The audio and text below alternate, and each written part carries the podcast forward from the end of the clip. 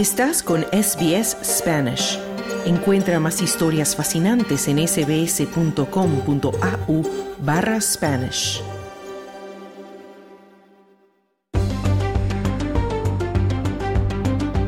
Esta semana comenzó el Open de Australia, primer Grand Slam de la temporada, que se disputa del 14 al 28 de enero en Melbourne Park y que se ha quedado ya sin la colombiana María Camila Osorio quien se enfrentó a la alemana Tatiana María y a pesar de mostrar buen ritmo de juego no logró mantener la ventaja y fue eliminada del primer Maya del año. Nuestro corresponsal Juan Moya conversó con la cucuteña en Melbourne Park luego del partido.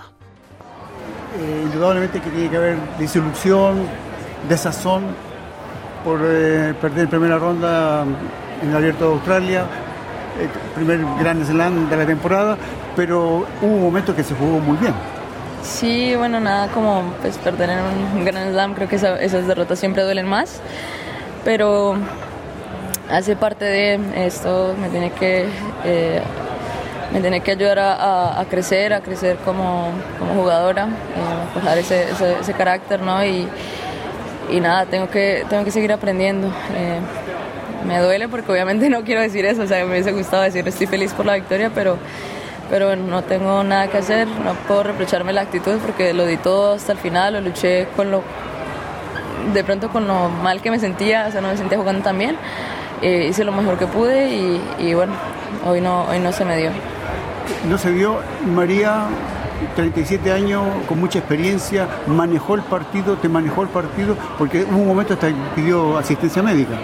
Sí, pues eso, la verdad no, no le presto mucha atención a eso porque es como todo, hay unas que llaman médico, otras que estaba cansada, se le veía, eh, pero hace parte, supongo, del juego, o sea, no está haciendo nada al final ilegal o algo raro, o sea, es normal, puede pedir médico, eh, llamar a, sí, eh, parar un poco el partido, es, normal y, y, bueno, sí, tienes una jugadora con experiencia, ya ha habido estos torneos en varias ocasiones. era un partido que al final yo siento que tenía, en, un principio lo tenía controlado, iba 5-1 arriba, jugando bien. uno que otro error que no, que no cometer y, se me va un poco el hilo, pero, pero bueno, o sea, como que al final eh, con lo que tenía lo traté de luchar y, y me quedo con, como con lo bueno. El segundo set, muy bien, se remontó el marcador, lo ganaste bien. El tercer set, 2 a 0 al servicio para el tercero, se pierde el tercer set y ahí baja Camila o levanta María. Mm, un poco de las dos. Iba 2-0 y ese smash que fallé ahí en el 40-30, una bola que tenía pues como el campo abierto y la, no debí fallarlo, pero, bueno, ya ahorita no puedo hacer nada. O sea, ahora, que lo pienso hubiera dicho, o sea, estoy pensando como lo hubiera pegado y, ya y pues la fallaba larga, pero no fallarla ahí en la malla como la fallé, ¿no?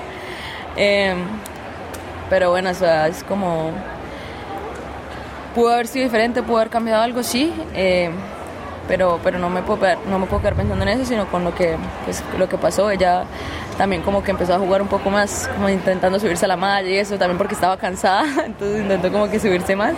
Y yo cuando tenía que pasarla no, no, no pensé con cabeza fría y tiraba mucho del cuerpo, entonces terminaba definiéndome ahí en la malla. ¿Sigues con el mismo equipo de, entrenador o, o tienes un nuevo equipo para esta temporada? Eh, ahora no, ya no, no estoy con los mismos del año pasado. Me estoy tomando mi tiempo un poco. Eh, ahorita pues en la pretemporada empecé a trabajar con alguien y, pues estamos ahí, estamos probando y estamos viendo cómo, cómo nos va. Ahorita pues no, no puedo acompañarme a Australia, pero, pero de pronto para los próximos torneos me, me va a acompañar. ¿Es necesario tener un entrenador? Yo creo que sí, pues al final pues uno es el que compite, no el jugador, pero sí es, es importante alguien que esté afuera, que, que te pueda ayudar, que te pueda aportar y bueno, que esté pendiente de corregirte ¿no? en todo momento. ¿Y los objetivos para 2024? Mucho seguir avanzando. Yo quiero entrar al top 20, esa es mi meta, poder entrar al top 20 y, y hacer buenos resultados. En, hacer buenos resultados, no ganar títulos. Yo quiero ganar títulos, quiero ganar. Ganar títulos, eh, pero... Sí, apuntarle a lograr, pues a todo lo que vaya a jugar, desde 250, Master 1000, Slam, lo que se venga por delante. ¿Y los próximos meses a dónde vamos? Tengo planeado ir a Tailandia. Tengo un inconveniente con la visa porque estoy esperando a ver si, si me sale rápido, pues puedo ir. Si no, pues tengo que ir a Cluj, un, otro de 50 en Rumania.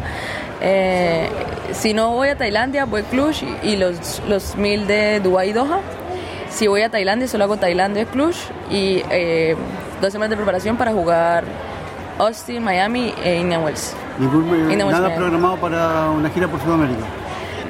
No, por ahora no. Ahora creo que voy a jugar los torneos de, de allá.